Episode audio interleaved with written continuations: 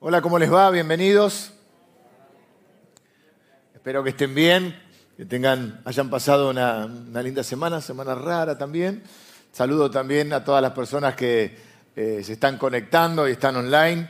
Así que también un saludo grande, un cariño grande y espero que, bueno, en algún momento nos podamos encontrar. Algunos quizá están este, imposibilitados por alguna eh, razón momentánea, pero no están eh, tan lejos geográficamente y otras personas sí que, están conectadas, sé que están de diferentes lugares este, ya más lejanos, pero bueno, siempre eh, Dios obra de tal manera que, que siempre esperamos sorpresas de parte de Él y quizá en algún momento podamos conocernos presencialmente o si nos conocemos reencontrarnos.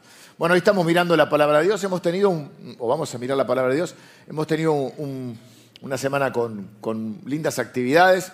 El día viernes tuvimos bautismos, estamos poniendo un cupo de bautismos, hemos tenido 22 eh, hermanos y hermanas que han pasado por las aguas del bautismo el día viernes, en una reunión muy linda.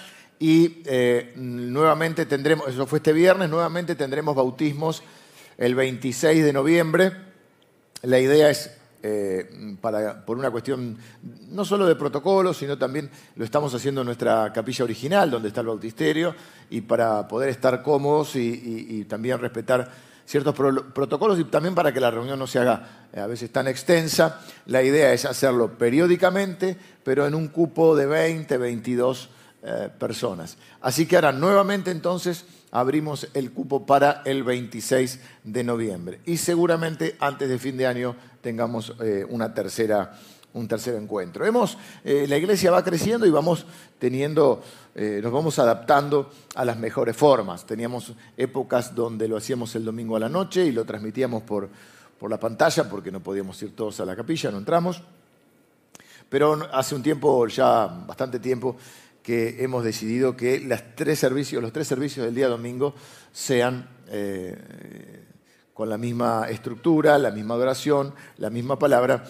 Y entonces este, mm, no queremos, antes quizá por las noches lo utilizábamos para otro tipo de, reuniones, pero la idea es que a, la reunión que vengas eh, puedas tener la continuidad de la palabra que vamos dando a, través de los domingos, sobre todo en nuestra modalidad de predicar en series. Eh, pero, bueno, justamente en noviembre no vamos a tener una serie como hacemos habitualmente sobre un libro de la Biblia o sobre una temática en particular por varias razones. Primero porque a veces nos damos también estas libertades dentro del año de poder compartir algunos temas que no están este, dentro de una estructura temática, pero que tenemos ganas de compartir. Segundo también porque, bueno, el domingo que viene son las elecciones y tenía ganas de hablar de eh, el, cristiano, la iglesia, la política y todas estas cosas que están atravesando nuestra realidad eh, en este tiempo. Algo he mencionado, pero tengo ganas de, poder compartir con ustedes este tema. El domingo que viene entonces son las eh, elecciones. Y también orar, obviamente, por nuestro país en este tiempo tan difícil que nos toca atravesar. Que los que tenemos algunos años, siempre es difícil. No, o sea, crisis. Estamos, no, es una palabra normal. Así que no, no nos asusta y como siempre digo, nuestra, nuestra fe está puesta en el Señor. Así que eh, el domingo que viene voy a hablar de eso. Después alguno de estos domingos también va a compartir la palabra eh, algunos de los de los pastores del, equipo, del ministerio, y también, eh, Dios mediante, podremos tener eh, una eh, predicadora invitada si, todo está dentro de, los planes de Dios. También se dificulta a veces traer algún colega invitado o invitada porque queremos que esté en las tres reuniones y a veces no es tan fácil que algún predicador o predicadora invitada pueda venir las tres reuniones por sus actividades. Y no, no queremos tener esto de que una reunión sí y una no. Así que bueno, dicho todo esto, ah, también el día viernes tenemos eh, reunión de matrimonios, pero esta va a ser vía Zoom, todavía no presencial. Y el día sábado el cierre de mujeres sí es presencial a las 5 de la tarde. Todos los horarios y actividades ustedes las pueden encontrar en nuestras redes. También pueden preguntar a la, salida en, en la oficina de informes. Y también a muchos de ustedes, si dejan sus datos, les llega un, WhatsApp con toda la actividad mensual y algunas les recordamos de manera especial. Estoy un poco cansado. Yo tuvimos un, casamiento también. Ya los casamientos son, empiezan pero no se sabe cuándo terminan. No digo el matrimonio, digo la boda. este, y, pero ha sido, se, casó Seba, se casaron Seba y Pía, eh, parte del equipo también ministerial. Seba estuvo predicando hace poquito, algún domingo. Este, ese muchacho joven, no tan joven como yo, pero no sé por qué se ríe. Vamos a mirar la palabra de Dios. Hoy quiero hablar y que pensemos un poco en cómo eh, vivir este presente y cómo construir este futuro a partir de poder gestionar de una mejor manera nuestro pasado. Quizá uno de los obstáculos para poder eh, vivir en plenitud el presente, que obviamente el presente es el que nos permite ir construyendo nuestro futuro. En realidad lo único que existe es el presente. Le decía a los hermanos del primer servicio, yo estoy predicando este mensaje, igual lo mismo ustedes. Y en un rato esto ya va a ser pasado. Iré a almorzar con la familia y a la noche estaré predicando nuevamente y esto ya habrá sido pasado. El futuro es tiene una, parte incierta, una parte que no podemos manejar, ese intento de controlar lo que no se puede controlar, lo que genera ansiedad, que es otro de los temas con los cuales eh, muchas veces este, eh, lidiamos con la ansiedad, que en, cierta manera es, un intento de controlar el futuro. Hay partes que podemos construir y partes que están solo en las manos de Dios y de un montón de factores que dependen de nuestras vidas. Pero a veces el gran obstáculo para poder vivir este presente, en el cual indudablemente se construye parte del futuro, es cómo podemos gestionar nuestro pasado. Quiero tomar un estudio de caso y voy a ver, eh, vamos a tomar, vamos a ver juntos la vida, algunos episodios en la vida de un hombre llamado José. Eh, José es descendiente de los patriarcas más eh, nombrados o más conocidos y más influyentes, eh, preponderantes, podríamos decir, en la historia del pueblo de Israel. De hecho, con los patriarcas comienza la historia del pueblo de Israel, del cual luego vendría o saldría el Salvador, nuestro Señor Jesús. Por lo tanto, son de alguna manera también, podríamos llamar, antepasados nuestros. La Biblia dice que nosotros somos herederos también de la bendición de Abraham. Con Abraham Dios comienza, Abraham un patriarca en la época todavía diríamos tribal, eh, toma este, a, este hombre Abraham. De hecho Dios se presenta con este nombre, esa es otra prédica que tengo ganas de hacer algún domingo, porque Dios dice, con este nombre voy a ser recordado. Le preguntan, ¿cuál es tu nombre? Dios le pregunta. Y él dice, yo soy el Dios de Abraham, de Isaac y de Jacob. Soy, y dice, con este nombre seré recordado. Y creo que ahí se resume de alguna manera, es una pintura, una figura de la experiencia del cristiano. Abraham es la elección de Dios. ¿Por qué? Porque Dios elige. Abraham era un, un caldeo, era de Ur de los caldeos, y era tan pagano como los otros paganos no conocía a Dios y Dios lo eligió. Isaac es la bendición inmerecida. Isaac tiene toda la bendición sin haber hecho demasiado esfuerzo. Y Jacob es la transformación o la santificación, diríamos los cristianos. ¿eh? Y fíjense que es un poco la, figura de la... Estoy resumiendo en un minuto años, ¿no? Pero Dios nos elige, nos bendice y nos transforma. Eh, tengo ganas de predicarlo, pero no lo voy a predicar hoy, ya si no, ya se estaba arrancando otra predicación. Eh, Abraham, Isaac y Jacob. Y José, ¿por qué les digo esto? Porque José es hijo de Jacob. Jacob, luego Dios le cambia el nombre. Dios tiene esta costumbre, esta manía, diríamos, de cambiarle el nombre a la gente, porque Abraham tampoco era Abraham, era Abraham. Y Jacob le cambia el nombre por Israel. Y de los hijos de, de Jacob, uno de ellos es José, De ahí nacen las doce tribus de Israel, lo que luego iba a conformar un pueblo. Pero todavía estamos en una etapa previa. Y, José, también algunos de ustedes, habrá conocerá la historia, otros quizás no tienen por qué conocerla. Quiero hacer un breve resumen en, unos poquitos minutos. Quizá alguno de ustedes vio alguna de las películas que hay de José. Hoy preguntaba, no sé si hay novela de José, porque vieron que estuvo la de, no sé qué estaba, la de Josué ahora, no sé si había otra antes. Yo me quedé en Avenida Brasil. Ahí fue la última que llegué. Y después creo que un verano pinté con Onur también ahí. Onur, esta era y ¿cómo era? Sherazade. Ahí me enganché con mi mamá un verano que fuimos de vacaciones y ya veníamos de la playa, todo al final hay que ver a Onur. Pero sé que después tuvo Moisés o Josué, alguna de estas. Y también, ¿eh? Josué está, más novelado, pero bueno, te da una idea. Y, la vida de, por esto también, la vida de José es para hacer una, viste que hay gente que dice, la vida es para de, tal, es para hacer una película. Ahora están de también hay, es tendencia a hacer las, como dicen, biopic, que son las biografías, ¿no? En Netflix. Está ahora polémica la del Diego y, Luis Miguel y, bueno, en cualquier momento sale la del Pastor Javier. Porque no, digo esto porque Javier ayer tuvo la palabra en la, en la prédica del casamiento y Javi decía que la vida es como una película, ¿no? hablaba a los chicos, a Pía y a Sebastián acerca de esto. Y es cierto, y las películas tienen un nudo, tienen conflictos, tienen una resolución, bueno, una serie de cosas. Y la vida de José también es una es de película.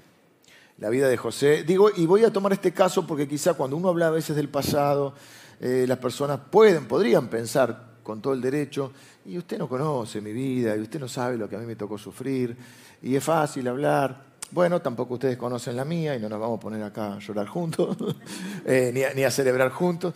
Digo, y es cierto que yo no conozco tu vida y que probablemente hayas vivido eh, o te haya tocado vivir, o está dentro de las posibilidades que hayas vivido cosas que, te son muy difíciles de, superar o de gestionar.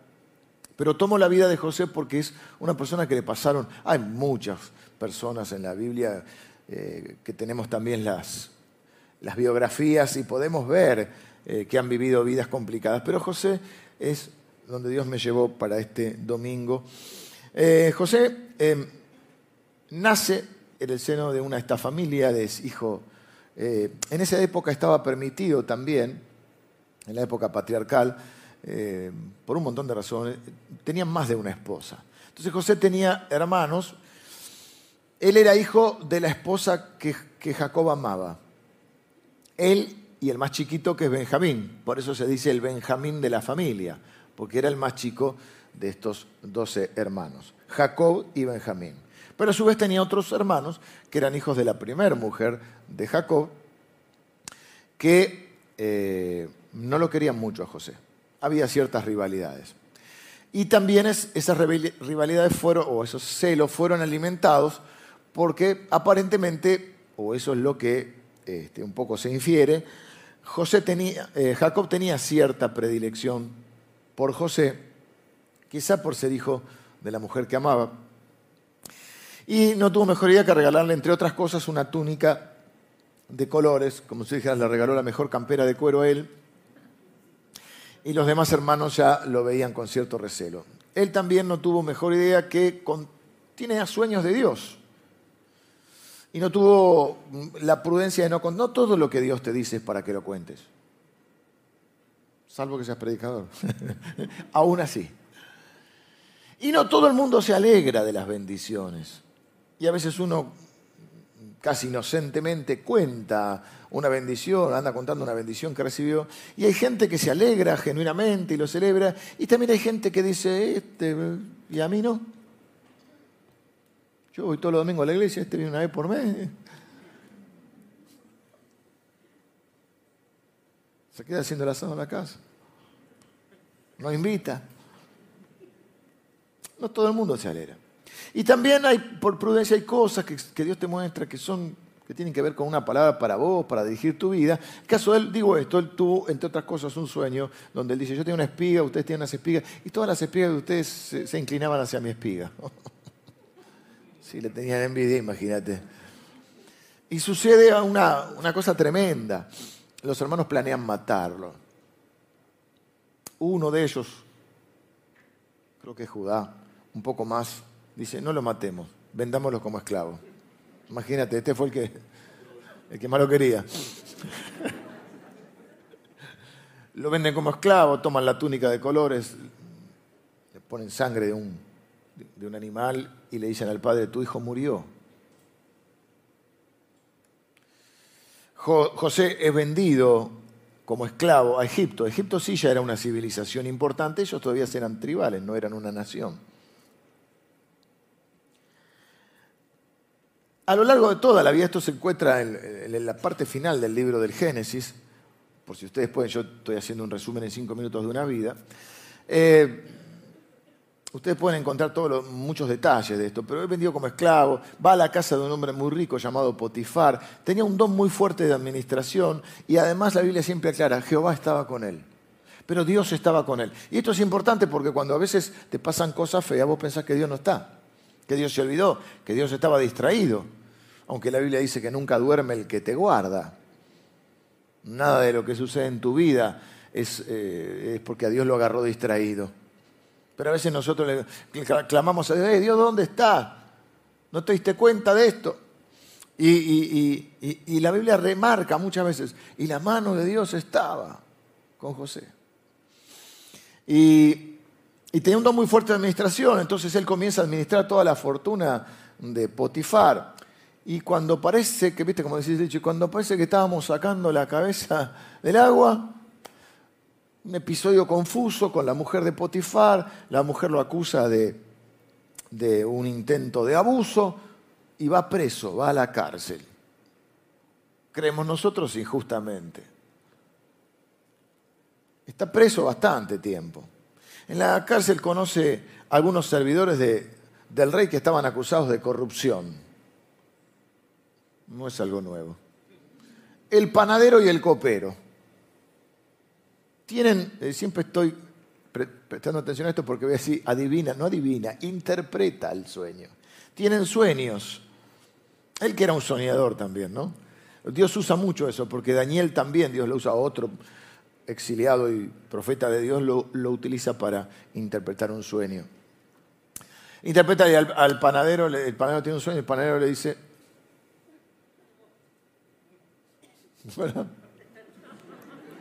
patapufete, qué viejo, ¿no?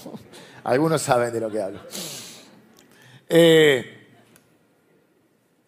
y al otro, al copero, le dice, a vos te van a reivindicar y vas a estar de nuevo en la, en la corte del faraón. No te olvides de mí cuando, acordate de mí cuando estés ahí. Pero a veces la gente se olvida de lo que uno hace. Y a veces uno se olvida de lo que la gente hace por uno. Y el copero volvió y se copeteó. Tenía que probar. Se olvidó. Hasta que, pero Dios nunca se olvida. Dios nunca se olvida. Y en un momento el faraón es el que tiene un sueño. Famoso sueño. Por ahí te suena la frase, si no conoces la historia, pero te suena la frase de las siete vacas gordas y las siete vacas flacas. ¿Qué es esto? Llama a todos sus, consejeros, asesores, tenían muchos asesores, también no sé si te suena, muchos asesores. Este, y, adivinos incluso, y nadie puede interpretar el sueño. Y el copero dice, pero mirá, ¿Sabes que cuando yo estuve en la cárcel había este, un hombre eh, que, me, que, me, interpretó el sueño? Lo mandan a llamar, interpreta el sueño, siete años de abundancia y luego van a venir siete años de escasez mundial. Y ahora vamos a Génesis capítulo 41. Y en Génesis versículo 38, bueno, se lo presentan a José al faraón. Y el faraón dijo, luego que le hace toda la interpretación del sueño, y dijo faraón a sus siervos, versículo 38, ¿acaso hallaremos a otro hombre como este en quien esté el Espíritu de Dios? Y dijo faraón a José, pues que Dios te ha hecho saber todo esto, no hay entendido ni sabio como tú. Tú estarás sobre mi casa y por tu palabra se gobernará todo mi pueblo. Solamente estaré en el, eh, solamente en el trono seré yo mayor que tú. Una vida increíble. Hijo preferido, dado por muerto, vendido como esclavo, administrador de una fortuna, llevado preso injustamente, acusado falsamente, preso, condenado injustamente. Y ahora primer ministro de la civilización más importante de ese tiempo.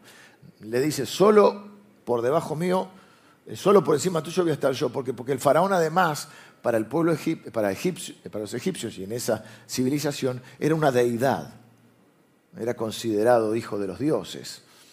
Así que lo ponen como, les dije, un don muy fuerte de administración.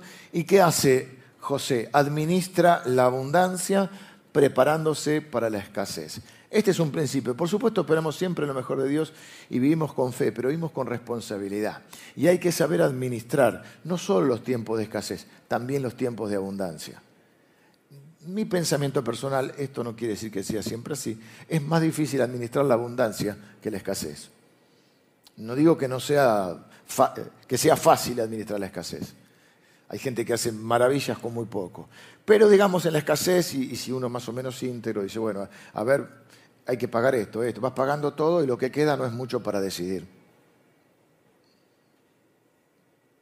El tema es cuando, cuando hay, hay, que saber administrar, ser un buen administrador. Por eso el apóstol Pablo va a decir, sé vivir humildemente y sé tener abundancia.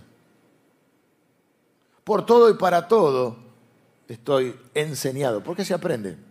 Y creo que a veces Dios nos da lo que nosotros podemos administrar, lo que podemos este, administrar sabiamente.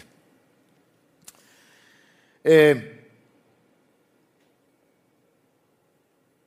así que llega, podríamos decir, al mejor momento de su vida, pero no siempre fue así, porque les estoy resumiendo en minutos una vida que fue muy complicada, muy dura. Imagínate que tus propios hermanos te desprecien y te odien al punto de venderte como esclavo, que te acusen injustamente, que tengas que ir preso varios años, que cuando pienses que las cosas van a estar bien, este, se olviden, quedas ahí aislado hasta que llega a este momento de su vida. Entonces digo esto porque mucha gente cuando hablamos de estos temas podría llegar a pensar, bueno, pero pastor, usted habla de este, es muy fácil hablar, pero hay que vivir lo que yo viví.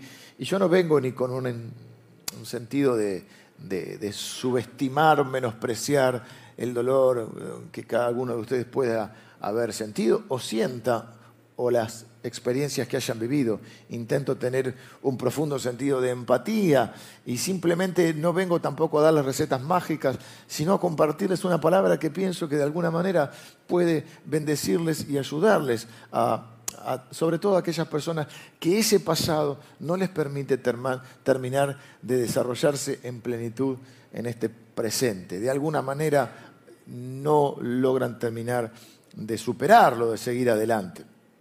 Entonces vemos que es un hombre que, pasó por muchas cosas.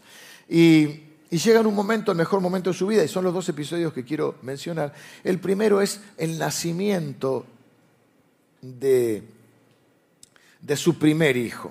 Versículo 51 eh, dice que le nacieron dos hijos en este momento, está como gobernador de Egipto, primer ministro diríamos hoy, y dice, y llamó el nombre del primogénito Manasés porque dijo, Dios me hizo olvidar todo mi trabajo y toda la casa de mi padre.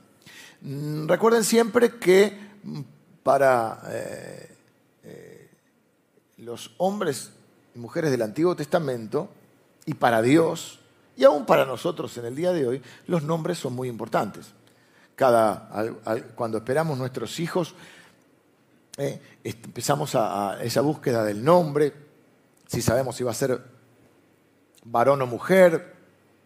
Comenzamos a, a veces, a ver, eh, mis hijos ya son grandes, estaban los libritos con los nombres y uno busca el significado y le voy a poner este, ¿por qué? Porque significa guerrero salvaje de las pampas. Oh. Y vos ya lo imaginás al pibe con la flecha ahí, conquistador de... O bueno, los cristianos también nos gusta mucho usar nombres bíblicos, hay, tandas, ¿vieron? Hay, modas, hay épocas. A nadie le gusta el nombre porque le suena antiguo. Y ahora a los chiquitos le ponen el nombre de lo que eran el nombre de nuestros abuelos, ¿viste? Y vos vas en algunos ambientes vas y ya así cierta edad, ¿no? Llama Daniel, David, Marco, Juan, este, este debe ser cristiano. me cortó el pelo un chico, ¿cómo se llama? Azarías. Dije, la mamá de este pibe. Azarías no es tan común. Y ahora, bueno, otros nombres. No quiero hablar de, nietos porque hay varios de mis amigos que se ponen este, a hablar del nieto y te momento decir basta.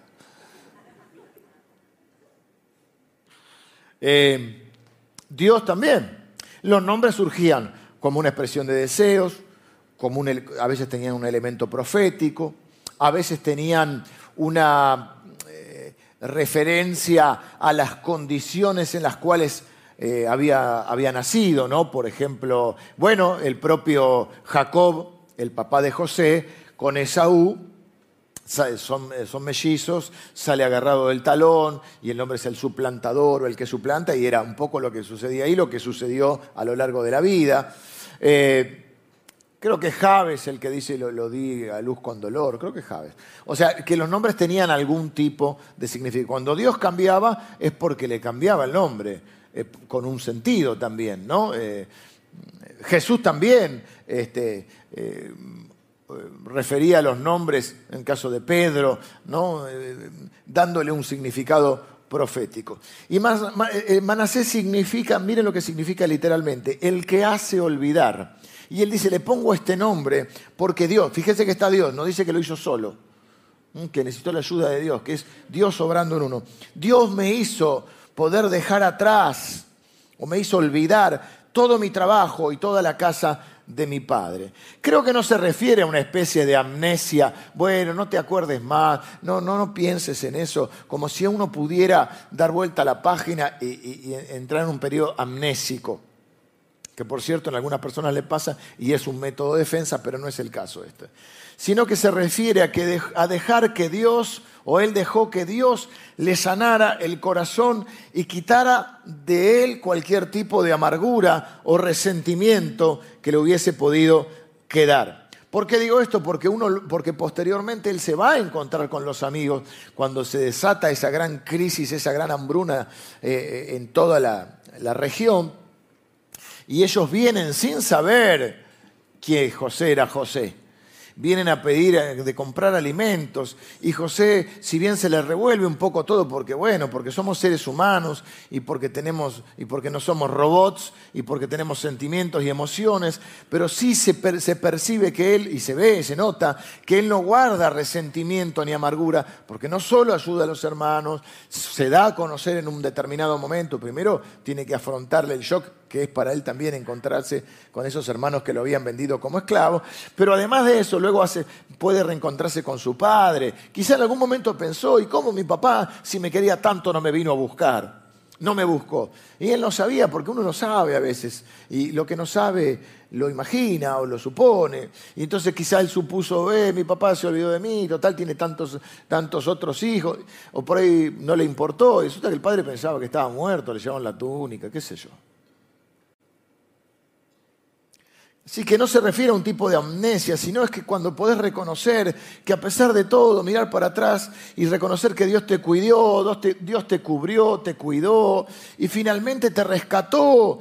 Y, no tiene sentido que te amargues o guardes eh, rencor con personas que probablemente nunca se enteren ni siquiera de eso y lo único que genera en vos son raíces de amargura que dicen que contaminan tu alma, tu corazón y también contaminas a los que están alrededor tuyo cuando podés reconocer que a pesar de todo has sido bendecido por Dios. Y que si hoy estás acá, es porque todavía tenés un presente para poder vivirlo en plenitud y un futuro que construir. El día que Dios no tenga más planes para vos, te lleva. Porque Dios no hace las cosas sin sentido. A veces eh, eh, siempre me, impacta mucho y me, produce eh, algo especial cuando veo la vida de Pablo, él tuvo el privilegio de saber que era el final de su vida. Y él dijo, he peleado la buena batalla, mi partida está cerca. No habla de final, habla de partida, porque es un final de una etapa, pero es el inicio de otra. yo sé que mi partida está cerca, pero he peleado la buena batalla, he acabado la carrera, he guardado la fe. Me está, me está reservada la corona de justicia que me dará el Padre. Y no vivió tampoco una vida color de rosa el, apóstol Pablo. Pero puede reconocer la mano de Dios. Hace poco hablamos de bienaventurados los que lloran. Yo decía, no estoy hablando de negar ni de tapar los sentimientos. Hay un momento que hay que dejarlo salir todo. Hay que sacarlo porque lo que se queda dentro se pudre y amarga. Hay un momento para todo. La Biblia dice en uno de los pasajes más hermosos de uno de los libros que a mí más me gusta, quizá porque soy un poco tanguero a esta edad, y si no te gusta el tango, no te preocupes, el tango te espera. A los 30, a los 40, a los 50, en algún momento el tango te espera.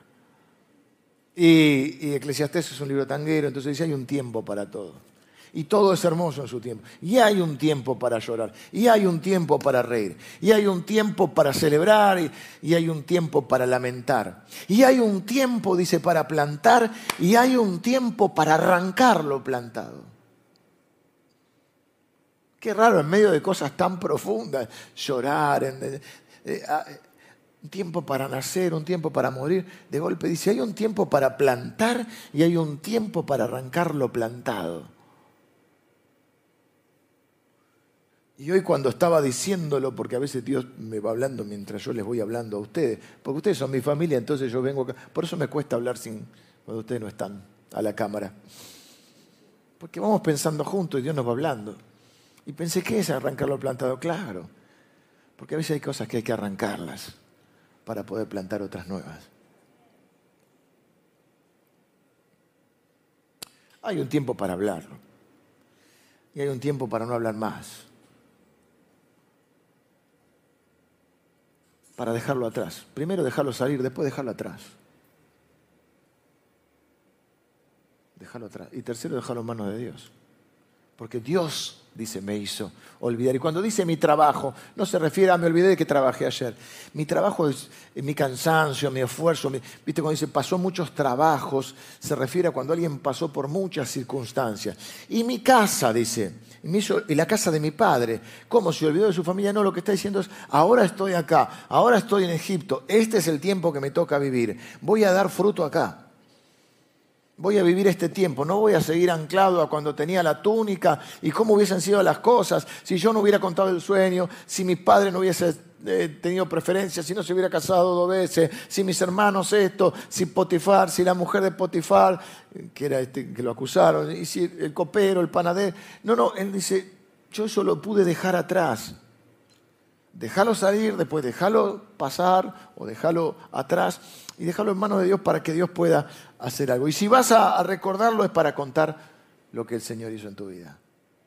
Para poder mirar la mano de Dios. Decir, a pesar de todo, Él me cuidó. A pesar de todo, estoy acá. A pesar de todo, hay esperanza para mí. A pesar de todo, hay un presente que puedo vivir y un futuro que construir. Y le decía, Pablo dice, yo ya llegué al final. Quizás nosotros no sepamos cuándo es el final. Pero cuando es el final, cuando Dios piensa que ya no tiene propósito para vos, ahí es cuando te va a llevar. Mientras estás acá, Dios no hace las cosas sin sentido. Pero José, y acá se encadena esta historia, José tiene un segundo hijo. En el versículo siguiente dice, y llamó el nombre del segundo Efraín, que no es el portero de señorita maestra. Era para ese era para el primer servicio que estaba la gente adulta. Blancas palomitas. Y llamó el nombre del segundo Efraín porque dijo, Dios me hizo fructificar en la tierra de mi aflicción. Claro, y ahí me aclara mi, mi Biblia, que es una Biblia muy buena. Me dice, de una palabra hebrea que significa fructífero. El primero entonces Manasés, significa el que hace olvidar. Es Dios el que lo hace olvidar y también de alguna manera, estoy pensando ahora junto con ustedes, Manasés, la nueva bendición de Dios, es que le permite olvidar lo anterior. Y viste que cuando tenés hijos, aquellos que han tenido hijos saben que, o, por lo menos es mi experiencia, mi vivencia, te cambia demasiado la vida. Mucho. A mí esta me cambió mi forma de predicar. ¿Entendés? Un montón de otras cosas. Eh, mi, experiencia personal. No lo quiero transmitir a todos. Pero quiero decir, evidentemente a José también. El que te hace olvidar. Claro, es Dios el que te hace olvidar y por otro lado es, la bendición de Dios, que en este caso es Manasés. Y empezás a recordar eh, a, tus padres, a, reivindicar a tus padres cuando sos padre, ¿no? Empezás a entenderlos a tus padres y un montón de cosas. Pero el segundo se llama Efraín, que significa fructífero. Él dice, ¿por qué? Porque Dios me hizo fructificar en la tierra de mi aflicción. Ahí es cuando entendés que Dios no solo ha sido fiel y te ha cuidado, sino que Dios fue, es y será más grande que tu aflicción. Dios fue, es y será más grande que tu problema, que tu dificultad o que tu vivencia. Y entendés que Dios es capaz de bendecirte y hacer o darte una vida y darte una vida fructífera a pesar de las dificultades o aflicciones que te tocan vivir en la vida, porque el día que no quieras tener sufrimientos o aflicciones, tendrás que mudarte de planeta, no a Bariloche, a Suiza, que no hay problemas, o a, o Alemania. Que no estoy diciendo que uno no pueda hacer una reubicación familiar, estoy diciendo que el desafío es fructificar en la situación y en el lugar que estés. Y aquí hay muchas personas que han vivido una reubicación familiar. Hay todos los domingos saludo a algunos hermanos venezolanos. Hoy también tuve la oportunidad de hacerlo, que es la primera vez que los estoy viendo. Soy hijo de una inmigrante, mi mamá es española mi hermana vive en otro, en, otro país. Lo que estoy diciendo es que el error es pensar o poner la expectativa en un lugar o en una situación para poder decir, ahí sí yo voy a florecer. No, no. Mi esperanza, mi confianza y mi expectativa está en Dios. Y Dios me va a hacer fructificar donde Él me ponga. En la situación y en el lugar que Él me ponga.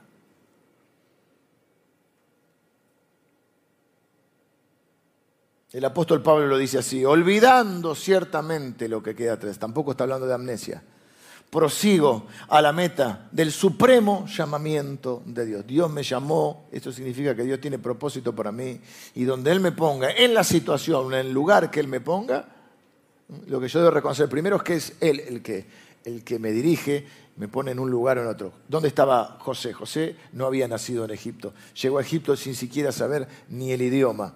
Así que no solo era extranjero, llegó como, como ex no, como esclavo. Pero Dios lo hizo fructificar ahí. Con todas las la oposición y la dificultad que eso generó. Pero cuando uno lee la historia siempre va a haber algo. Por eso digo que ahí está la clave. Y Dios, la mano de Dios estaba con él. Y Jehová estaba con él. De diferentes maneras siempre se menciona eso. Como para recordarnos, ojo, le está pasando todo esto, pero no es que Dios lo olvidó. Es más, los demás lo reconocían. Porque tanto el faraón como cuando está en casa de Potifar, dice, ¿dónde vamos a encontrar otro? Como él, donde, donde, que tenga un Dios que está con él. O en otras palabras. Lo acaba de decir, hasta los demás lo reconocían. Y este segundo episodio, o este segundo nacimiento,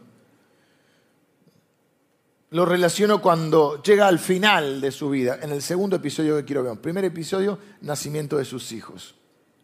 Entonces, hoy se me ocurrió un pensamiento filosófico tremendo, porque tuvo un primer hijo llamado Manasés y después tuvo el segundo hijo Efraín. No podés tener un segundo hijo si no tenés un primer hijo. Tremendo, ¿no? Una cosa de loco. Esta es para ponerla en el reel de Instagram.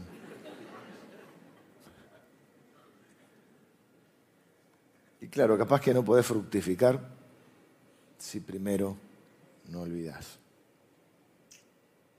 No podés ser, dar todo el fruto a pleno en el presente si no podés cerrar o resolver o gestionar, se dice ahora, tu pasado. Segundo episodio, hay varios que hemos mencionado, pero primero nacimiento de los hijos. Pasa todo esto de que vienen los hermanos. Estoy cortito con el tiempo, así que te apuro. Bueno, eh, todo eso que le produce a él. En un momento él pide por su padre, que le traigan a su padre. Quiere saber si su hermano menor está bien. Viste que siempre con el hermano menor uno tiene un... No sé si tienes un hermano menor, pero siempre uno anda cuidando del hermano menor. Y entonces eh, le traen a Benjamín. Y en un momento ellos tenían este sano hábito, esta tradición, que el patriarca bendecía a los hijos o a los nietos. Entonces le trae a Manasés y a Efraín José a Jacob. Jacob está viejito, ya casi no ve, está en los últimos tiempos de su vida.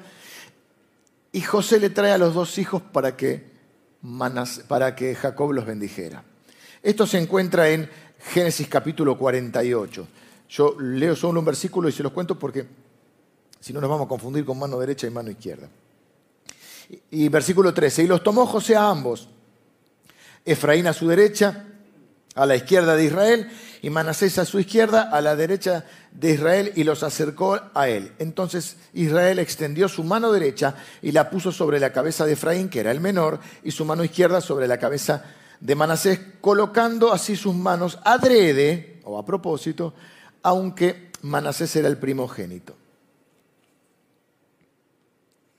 ¿Qué es lo que sucede?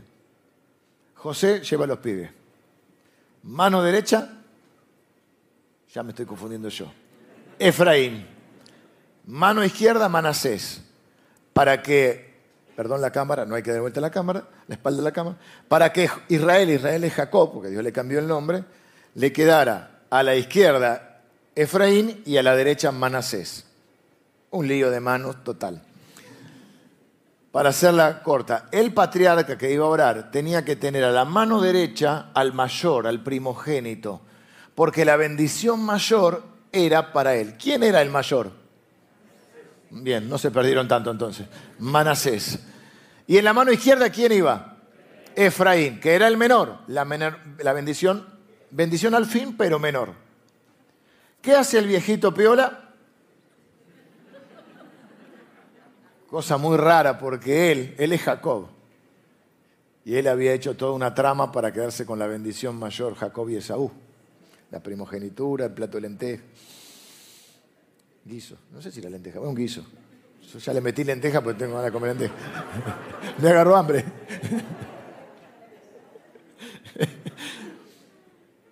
José se molesta en primera instancia. Le molesta esa situación. Y trata de corregirlo al padre. Dice, capaz no vio, capaz que está... Iba a decir que acá queda feo. Capaz que no está bien, capaz que se confundió. Y le intenta cambiar. Y, y Jacob le dice, no, no, yo sé lo que estoy haciendo. Porque es la bendición de Dios. Y porque estaba guiado por Dios. Y entonces le da la bendición mayor a Efraín que a Manasés. No voy a hacer una teología de esto, pero es una figura de lo que quiero explicar hoy.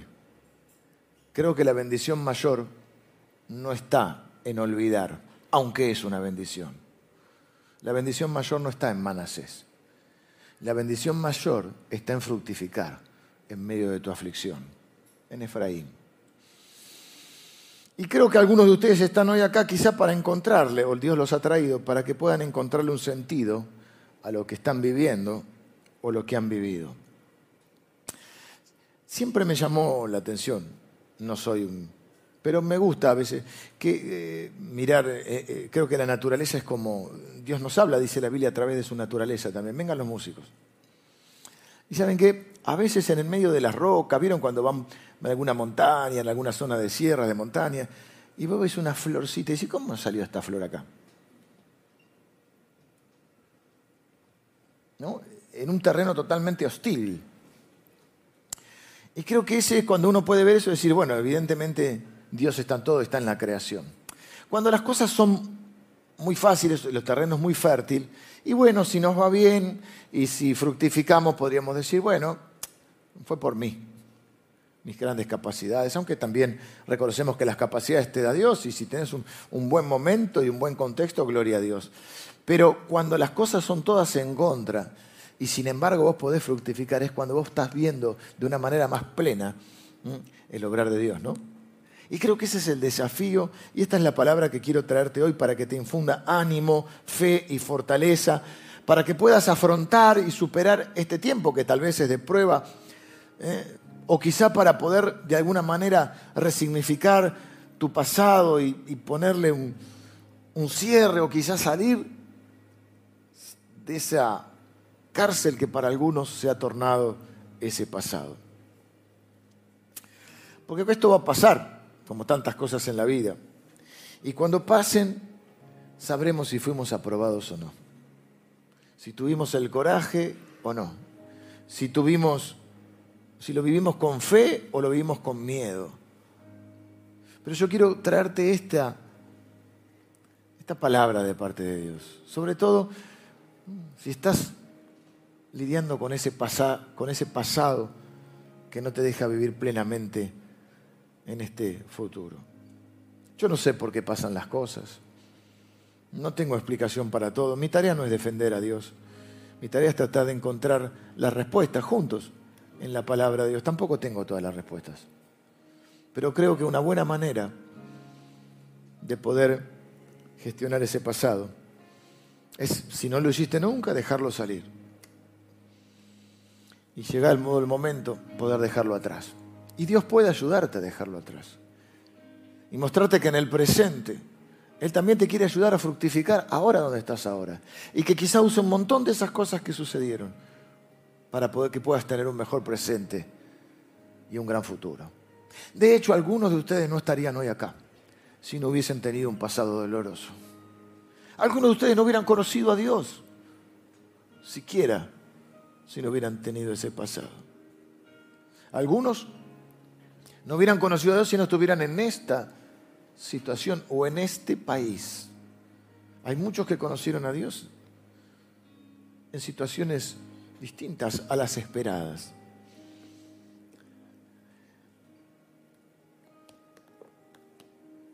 Hace poquito hice un viaje, siempre la viaje uno trata de buscar algún regalo, estaba buscando unos regalitos para traer y encontré una, una una cadenita para mi hija.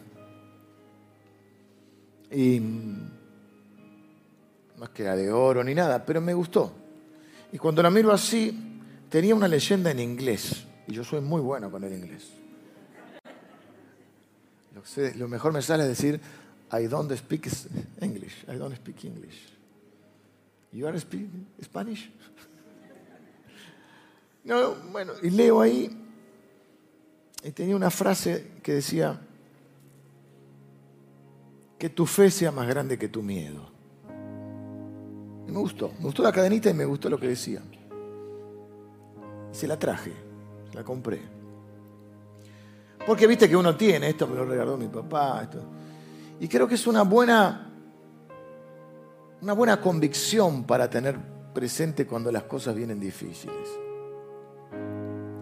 Y se la quise regalar con ese sentido, para cuando las diferentes etapas de su vida que le toquen vivir, tenga este, este norte, esta declaración, esta convicción, esta recomendación de su querido amado Padre a su amada hija. Que siempre tu fe sea más grande que tu miedo porque no negamos los miedos, no negamos las frustraciones, no negamos los dolores.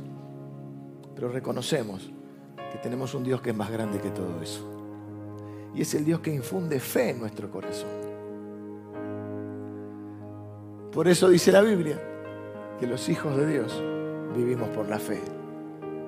Nos afectan las circunstancias, pero no vivimos por las circunstancias. Entonces yo quería compartir en esta serie de prédicas donde vamos a abrir nuestro corazón y compartir aquellas cosas que Dios pone sin, tener en, este, en, este, en esta ocasión un parámetro de serie, digamos, como hacemos habitualmente. Porque pienso que una de las cosas que me he encontrado a lo largo de mi vida es con un montón de gente que no puede vivir en la plenitud que Dios quiere, porque no pueden terminar de resolver, o de, no sé si la palabra resolver, mejor gestionar ese pasado, porque hay cuentas pendientes o capítulos que no han cerrado. Y yo creo que hoy es un gran día para empezar de nuevo. No para olvidar como amnésicos, porque a veces también recordarnos nos ayuda a aprender y a cambiar lo que hay que cambiar. Pero sí para reconocer que a pesar de todo, Dios ha estado ahí. Dios ha estado ahí, siempre ha estado ahí. Cuando lo vemos y cuando no lo vemos, cuando lo sentimos y cuando no lo sentimos. Pero la bendición mayor no es solo eso, es necesaria para que venga la otra bendición. La otra bendición es que Dios te ayude a fructificar, a florecer, a vivir en plenitud. Aún en la tierra de tu aflicción, aún en los momentos de aflicción. Y él floreció y fructificó ¿dónde? En Egipto. Claro, su esperanza no estaba en Egipto. Algunos dicen, bueno, porque estaban en Egipto Israel no pereció, si no, no hubiera venido ni el Señor. José no murió de hambre, no. Egipto no murió de hambre porque estaba José. Si vos pensás que tu bendición está en un lugar, en una situación, en un trabajo, te vas a someter a eso. Someter en el sentido vas a poner tu expectativa y tu fe en eso. Otra forma de mirarlo es decir, yo soy la bendición. Yo soy el bendito de Dios. Esta, esta empresa va a ser bendecida porque yo soy un bendito de Dios. Esta tierra va a ser bendecida porque yo soy un bendito de Dios. Esta familia va a ser bendecida porque yo soy un bendecido.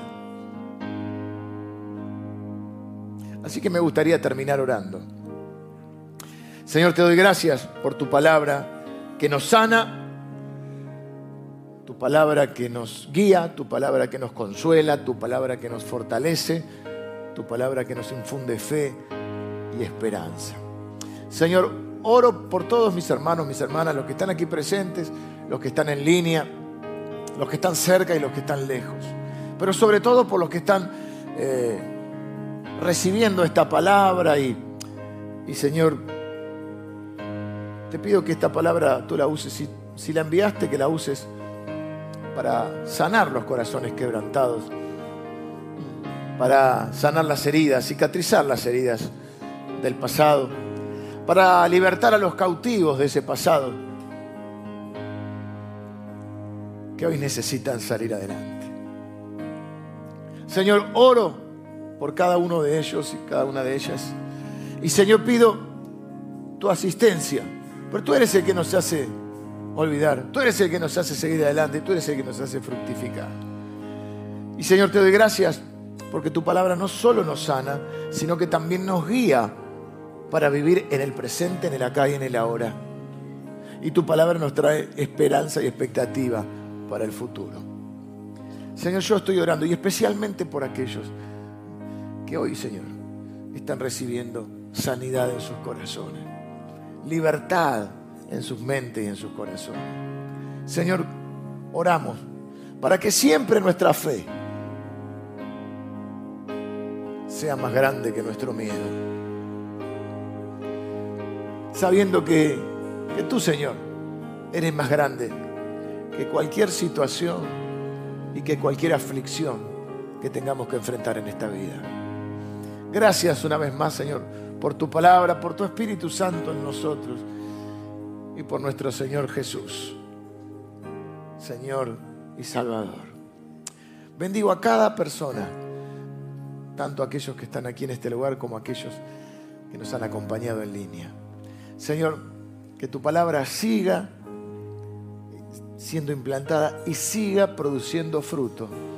Y Señor, que la podamos seguir meditando y siga trayendo nuevas revelaciones a cada uno de nosotros. Oro en el nombre de Jesús. Amén. Amén. Que tengan una linda semana y que el Señor les bendiga.